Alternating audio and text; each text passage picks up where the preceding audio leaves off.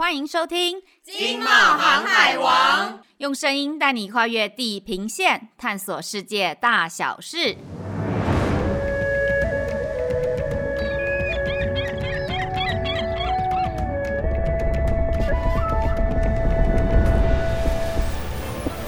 各位听众朋友，大家好，我是外贸协会市场处的 Amy。大家好，我是市场处不住海边的海边海伦。今天这一集很特别，是我第一次跟海边一起录音。哦，对，能够在二零二一年结束前跟我们的 Amy 总监一起主持，真的是太棒了。话说，不知道大家有没有听到很欢乐又振奋人心的背景音？现在呢是台北跨年晚会正在彩排的时候，所以既然不能去凑热闹，我就要在这边祝福大家二零二二年新年快乐，虎年行大运，新年快乐！我想大家听到这一集的时候，已经准备好要过农历年了。对啊，Amy，哎，我偷偷跟你说，我的心啊，其实已经在过年了。如果有听众跟我一样期待长假非常久，就要恭喜你们在。努力一下下就过年喽。不过，经贸航海王还是会带给大家满满的知识和惊喜。今天我们异国知识系列要带大家认识东南亚国土第二大的国家，也是亚洲最神秘的国家之一哦。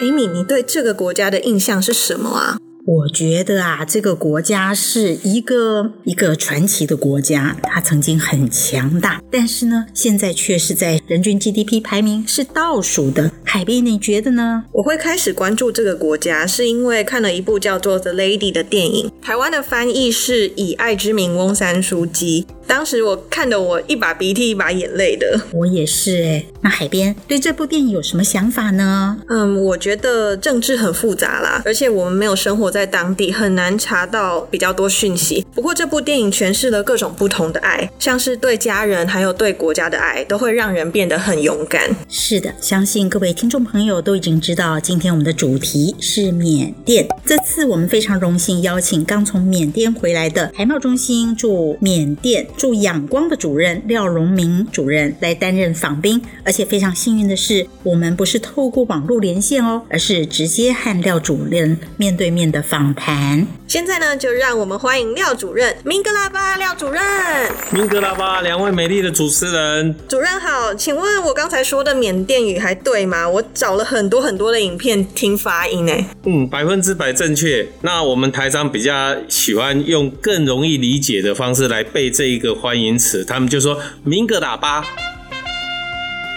就是真正发音，你刚刚的那个讲明格拉巴的方式来赶快教台湾人在进入缅甸的时候，能够尽快的跟人家做第一次的沟通，真的很贴切。鸣个喇叭，大家注意喽！真的很谢谢主任参加我们这次节目。首先要请主任简单的介绍一下您自己。各位听众大家好，我是廖荣明，仰光台贸中心的主任。那我在那边大概有四年的时间。今天很高兴能够跟大家分享我们这个缅甸的过去的种种事情。当初我刚到缅甸的时候，我们的那个外交部的大使就问我说：“那你觉得缅甸是一个什么样的环境呢？”我那时候跟他回答是说：“我觉得缅甸是一个天堂，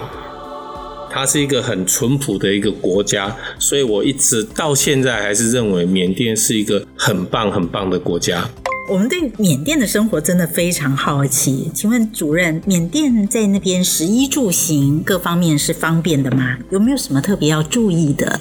住在那边，我要劝大家要有很多很多要注意的啊！如果只是旅游的话，倒是还好，因为缅甸这么好的一个好山好水的地方啊，其实他们的平均寿命是六十六岁，不高。东南亚里面呢，哈，像越南啊、泰国都来到七十几了哦，但是他那边只有六十六。原因是因为在那边经营的人，然后并没有那个，所以还很原始，也有很多不足的地方。不论是他们的自来水的普及率不到多少多少，电的普及率很明确的哈，是五十以下了。那所以多湿又高温的地方，它的冰箱怎么办？有差的时候有电，没差的时候没电啊。所以这里面有很多要注意的，我都劝偶尔去的台商去住大饭店，然后吃好的，不要去吃路边摊。你的免疫力可能没那么强。我也在那边四年，我亲身碰到的哈，我们有台商啊哈，因为那边很流行这个泰式的这个按摩嘛，啊，按摩之前要洗脚嘛，那个洗脚的那个过程里面，他可能他脚有伤口，就这样水就感染了，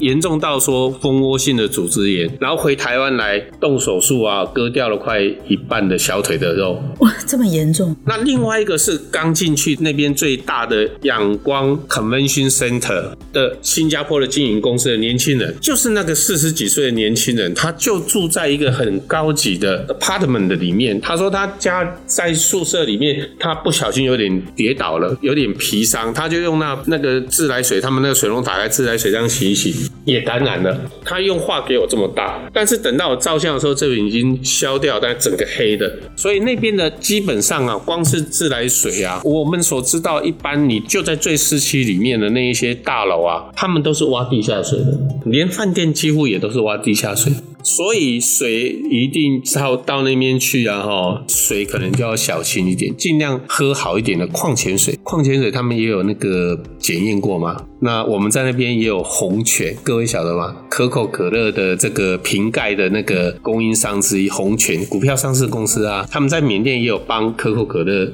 代工。他也跟我讲说，哪几个水源是好的，是被哪几个品牌已经包下来了啊？哪几个是检验没有通过啊？其实只有两三个检。检验通过的而已，所以在那种比较政府整个所谓制度架构不是那么完善的情况底下，这一个方面我们可能都要多听听这些前辈啦、专家他们的意见。十一一那边，我是都劝人家说要尽可能长裤长袖了，因为那边我们台商很多都有受过苦难的，就是说登革热。蚊虫叮咬。那日本，我在那边二零一八年的日本也告诉他们，因为日本是宠物大国嘛，他们都爱那些狗啊、猫啊，他们就告诉他们那个日本的侨民到缅甸去要尽量远离狗，不要把它当做是宠物来摸，因为每年啊哈被狗咬伤的狂犬病的啊哈，我那个数据已经背不得了，是有一些，所以这个也要小心。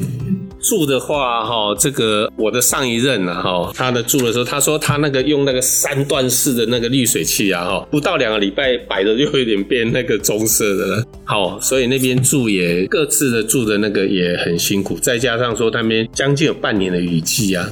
哦，我们那前任的那个台商总会的会长说，他出国去一个月回来啊，他那个宾士车那皮椅上面就长香菇了，哦，潮湿到这种程度了，哈、哦。那这个都是他们口述，我没有亲眼看到哦，所以我不晓得会不会太夸张了一点。那行的这个部分呢，哈，早期在那边搭飞机，不但是那个帕拉波拉那个螺旋桨的，而且还好像窗户可以稍微打开一下。那那个都过去式了。我二零一八年去，这个已经不多了啦，而且都是有那个 Grab 那个国际公司，他们在那边做服务啊，哈，基本上啊，哈，他一直在跟世界同步同轨，在进步中。哇，刚刚主任说的都很重要哎。那接下来的这一题呢，是每一次访谈我都最爱问的，因为大家知道海边特别爱吃。说到缅甸呢，我会想到之前常常去南市角捷运站附近的华新街吃缅甸料理。那听说那边又被称为缅甸街，我想请问主任最喜欢的缅甸美食，还有您觉得缅甸料理是台湾人吃的习惯的口味吗？缅甸料理，大家一般网络上的介绍都是说他们重油重咸。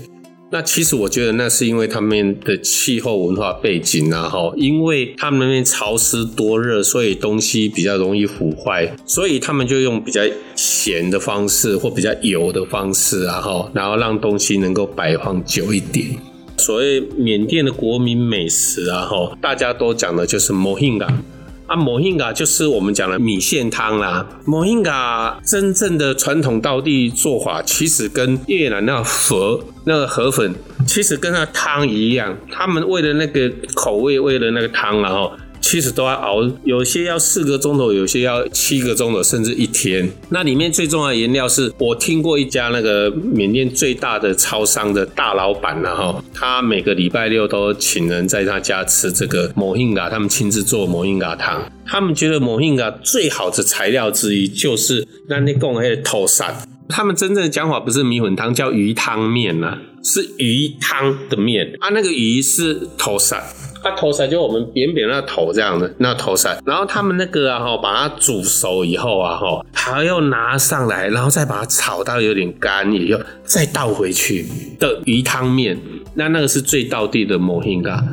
欢迎有听到这一集的听众们都去我们永和华新街那边，有好几家各自特色的这个鱼汤面，都可以试看看。是，那鱼汤一定用那个土司鱼吗？还是其他的鱼也有？如果有去过仰光啊哈的外国人都可能会去一家仰光最新潮的传统的缅甸料理的那一家店，叫仰光 Tea Langu Tea 那个餐厅去。那个餐厅比较特殊的是啊，哈，我看他的解说，他是打出说他们用四种鱼来做鱼汤面。那他四种鱼里面，我最印象深刻的是，他们还有一种鱼叫做 stern，就寻龙鱼那一个很贵的鱼，他怎么来用那个来做鱼汤面的鱼之一四种了。所以那个我倒是觉得很讶异，我到没有去尝试过。所以欢迎有兴趣啊挑战的话，可以到有下一次的机会到缅甸去那一家餐厅去。试试看四种鱼当材料的这个鱼汤面，哇，害我很想去，真的。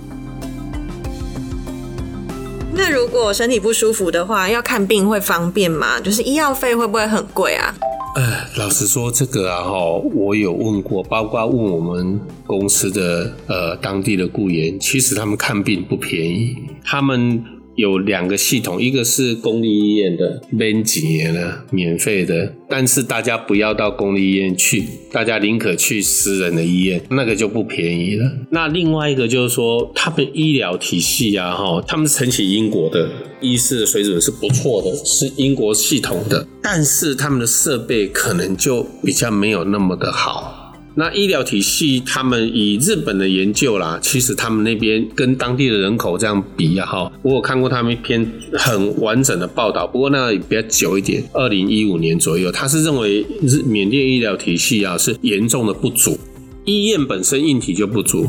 包括护士也严重的不足，所以缅甸来讲的话，我觉得这一次疫情最能够显现出来，缅甸的医疗系统严重不足到啊，哈，拒收。那疫情的状况，那不是就很惨烈了吗？所以他们讲说，因为当初啊，哈，在疫情最严重的时候，英国报道说，请大家要帮助缅甸，不然缅甸可能五十 percent 以上会感染。也就五千六百多万人口里面，可能有一半的几率啊是被感染的。那如果照我们台商，他们根据他们各个公司啊，哈的那个比例，他们在讲啦，他们觉得有七成。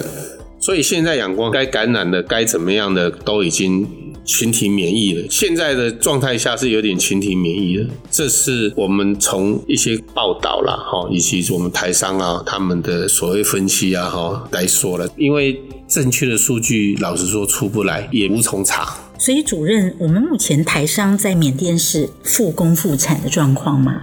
工厂可以生产的吗？还是在封城的状况？哦，没有没有没有，这个我们台商在那边最严重的时候啊，是疫情的关系，然后他们政府的政策，所以我们那时候的二零二零年三四月，他们其实并不严重，在缅甸并不严重，因为那个政府的政策规定，有一些人陆续回家乡，所以他们从一百 percent 里面有最严重的时候有降到大概三四十 percent，但是因为后来。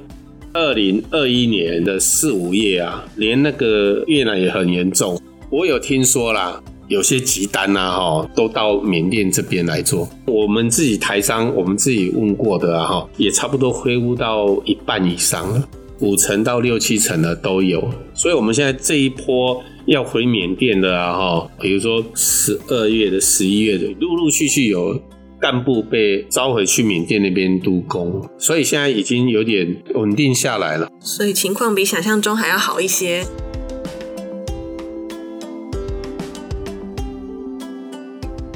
我们还想请问主任，在缅甸，缅甸人对台湾的产品熟悉吗？基本上只要我们讲的话，他们都知道我们的产品品质不错。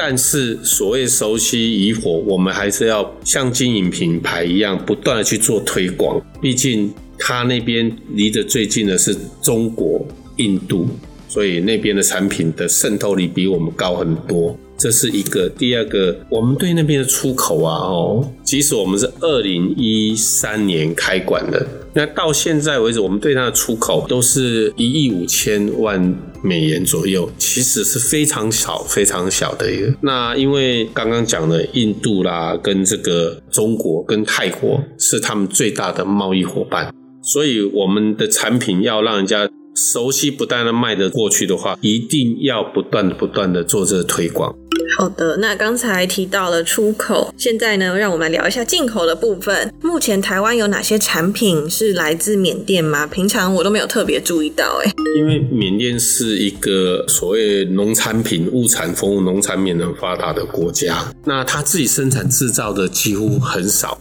或是只是帮人家代工，又是外销，所以我们这边会从缅甸进口的大部分是农产品。像我查一月到十二月啊，哈，我们进口最多了是芝麻。芝麻？开门？是 开门？是。其实我觉得刚刚主任有提到，就是台湾出口到缅甸，我相信应该是中间原物料比较多，然后我们利用缅甸的生产制造基地。然后去就近辐射到东协的市场，或者是欧盟的市场。基本上来讲，缅甸是二零一零年释放翁山书记开始走所谓民主的这个方向的，所以二零一零年到二零一五年。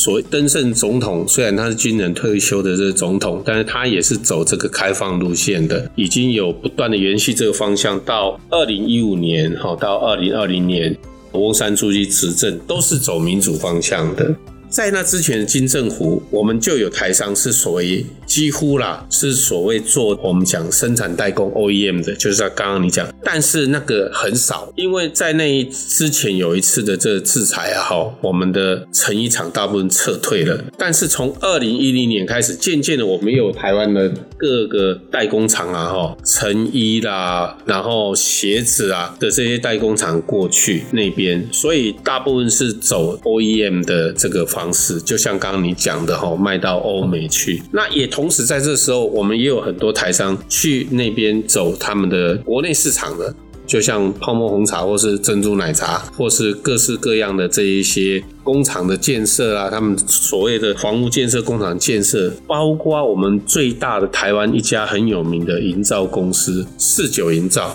他要做隔壁一零一大楼的，我们讲到连续闭啊，等于是很棒的公司的，都去那边了。然后我带他们去找那个全缅甸应该算最大的那个金山集团。他们听了我们简介以后，他们说他们还 用不到，那成水准太高了。所以我们去那边啊，哈，不是只有所谓的代工的这个产业，因为他那边走开放的路线，大家都把缅甸当做一个未来很有潜力的、希望无穷的。你他可以慢慢来，但是只要你走开放的道路。我们台湾厂商都很愿意去深耕打基础啊，哈，在那边去做，所以内需市场我们也有很多厂商进去。刚刚主任有介绍，缅甸现在有很多台商，而且各种样貌都越来越多，开始深耕经营缅甸的内需市场。我们知道，像珍珠奶茶这一类的产品，在海外市场售价都不便宜。主任，您可以告诉我们说，他们在缅甸打市场的时候顺利吗？它的价格，缅甸人支付得起吗？他们有各自的所谓的行销的模式啊，我知道那个比较特殊的是那个五十岚，五十岚在那边是用另外名字，然后他们呢，哈，比较特殊的是是说，因为他们要卖品牌，所以他们一定要在大型的 shopping mall 设店，他不做街店。他只做最高级的那些年轻人会去的地方，他们只在那边设店展店。那我自己去那边也排过队，年轻人啊哈，喜欢这个，也相信这个，所以他们生意我是觉得不错了哈。那还有另外一家贡茶，他们就做街店，他们就到处开那些街店这样子，各自有各自的行销模式。那也还有不是这一种有名的品牌的。那所以我们在二零一九年，我们是就碰到珍珠奶茶、泡沫红茶这市场渐渐的缅甸才起来了，所以就缅商说希望帮我们这边然后代理，我们介绍了三四家给他，那他选中的那一家哈，我们台商啊并不想要做代理，然后我们就后来就邀请他来台湾。他又从五家里面选出以前曾经跟人家在缅甸合作过的那个日出茶泰，他打算在那边开五家。目前我们知道他已经开了两家了。原本这一家缅商喜欢的那一家台商啊，他自己也去那边开了直营的这个，就说每一家的营销模式不一样。有些人是尽量扩展，说用代理的方式；有一些人是比较希望它直营的。所以整个这种消费市场在缅甸这个，我是觉得慢慢慢慢有在开展，跟这个世界有这个同步了。哇，这缅甸发展真的远超过我们的想象。但是从真正的我们真刚刚讲一亿五千万美金的这个真正的进出口贸易啊，哈，我们最大的进出口到那边最大的哈，依旧还是成衣。鞋类的制造商的那一些中间材出口到那边，然后呃生产成品以后再出口到欧美，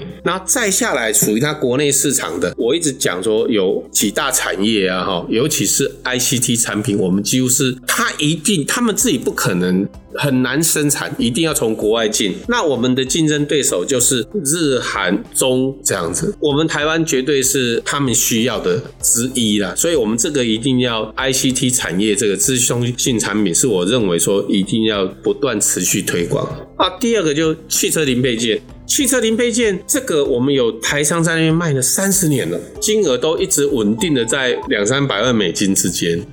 可见这个产品呢，哈，是还没有开始而已。不然，其实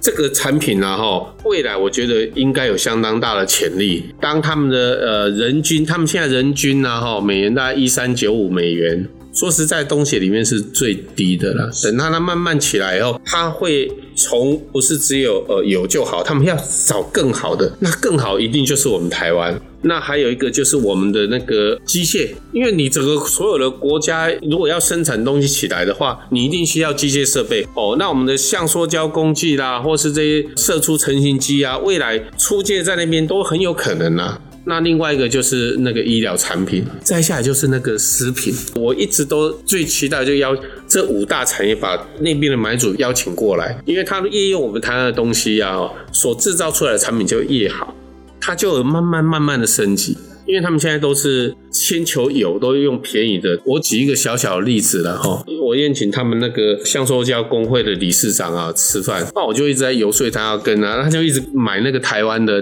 那个橡塑胶机械啊，他就一直跟我那样的微笑以对啊哈。那我说，那你有没有买过了？他说有啊，二十几年前就买过啊，你现在还有没有在用啊？有啊，我现在还在用啊。啊，你什么都没有，还继续买？他说中国比较便宜，他二十几年来都买中国的啊，可见我们一台机器，他用了二十几年还在用，品质很好。根据主任驻外的经验，台湾厂商在与缅甸人做生意，有哪些地方我们要注意缅甸的文化和习惯呢？我觉得我们台商到那边去啊，做生意可能我比较偏向在商言商，把话都讲清楚，因为他们那边普遍的商业习惯啊，哈，都是赊账的，几乎你如果不用赊账，几乎生意就比较难做，除非你卖的是直接是零售业，那个就用所谓的赊账，但是。你如果属于比较前一阶段的那一些交易行为，几乎都要赊账的模式来运作。我这边有几个都超过二三十年的台商啊，在那边做赊账的生意，也有十年左右的，有一些做汽车零配件的，然后有做那个工厂的那一些空压机等等的这一些。我所碰到的，他们赊账是一种商业习惯，商习，他放进去的不太愿意拿出来而已，他并不是会跟你倒账，大家。只要保持一个那个，有人做了三十几年，他就说他也很少被倒账，不是没有，但很少。所以在那边就是一个常态，就是大家赊账。常态，所以这种常态又给我们台湾的贸易商多了很多的机会。因为我要派到那边去的时候，我去拜访过一些比较大的厂商。像维伦那一些汽车零配件那种大厂，他就说，因为东南亚都有这种赊账的习惯，国内的市场，所以他们不直接做，他们宁可给贸易商啊哈来承担那个风险。那贸易商一承担这个风险的话，偏偏那边的赊账的习惯是商业习惯，他们又比较少跟你倒账，所以反而提供了一个贸易商的在那边可以发展的一个空间。就是很有诚信的放账，然后它跟别的地方又不一样，又不会被倒账，那这是一个很重要的国际商业新闻。刚刚主任有提到，我们台湾产业适合在缅甸投资的项目一共有五大类。缅甸也是一个不小的市场，但是如果到那边投资，会不会有水电、人工、劳力不足的问题？水电这个会，所以几乎我们台湾厂商自己都要。备有这个发电机，一定要自备。目前这个是最安全的做法。你要等到他来，他们是翁山在位的五年是有努力的把整个发电的普及率从不小三十几趴拉到快将近五十趴啦。这个都要国外的厂商去投资嘛，所以他们是很努力的在做这个电力要足的这个部分。劳动力我觉得这个 OK，因为我们一直在跟他的厂商讲，缅甸它有很年轻的劳动力。基本上劳资和谐啊，他们劳资关系是每年一次这种跪拜跟你顶拜跟你谢谢，衷心感谢你这一年照顾他，他也希望得到你这边的某种善意的说，我会继续照顾你的模式。这种劳资其实他们是这种和谐的关系，他很尊敬你啊，你也要爱护他。然后这不是只有私人公司。他们连公家机关也是。有一次我到那个缅甸的税局，我们年度要一次去那边 say 个 hello 啊，成交这个报税的，然后 Audit 那些公司会带我们去呀。那我碰到那一次就，就他们刚好那个时间说，哎、欸，老板回来了啊，他们就赶快进去啊，我们就在外面等啊，我们就看到他们在那边就是做那一套，就很诚恳的谢谢主管啊对我们照顾，所以他们的劳资关系，第一个劳力应该是够的啦，没有问题的。其实我们很多到缅甸投资的人，就是说越南已经满了，还缺劳工，所以他们选择缅甸，这个也是其中之一个理由啦。那可是一个重大的诱因。哦啊、那劳资也和谐。这样子，那沟通的话是用缅甸话沟通吗？基本上你是入境嘛，吼，阿里贝管理经营那个，你当然是要最大多数人都听得懂的嘛，啊，所以基本上你一定要用缅甸语呀，吼，尤其是那很 detail 的那个工作流程，我想那个我们台湾啊，吼的 SOP 啊，台湾厂商这个，我是觉得你只要是搞工厂的，那没有问题啦，因为我们又不是只有去缅甸，我们泰国、印尼、那个越南那个，我们那么。多的那个，我们都有我们一套 SOP，我们已经。这个反而我觉得管理员工那个不是问题，是刚刚讲那电力啦，那什么那国家级的那个才比较是哦，我们没办法自己去的，但我们就自备发电机啊。啊，管理那我觉得我们台商太厉害了。啊，不知不觉已经访问了这么长时间了，今天真的非常谢谢主任的分享，希望听众朋友跟我们一样学到非常多的缅甸的新的知识。对呀，啊，这一次呢，很幸运能够认识缅甸这个国家，真的谢谢主任接受我们的访谈。不敢当。很高兴有这个机会跟大家分享缅甸的二三四。那如果听众朋友想要发展缅甸市场，欢迎联络市场拓展处亚太组，还有仰光台湾贸易中心哦。非常谢谢大家，谢谢廖主任今天的莅临，谢谢各位，谢谢，谢谢，我们下次再见，拜拜，拜拜。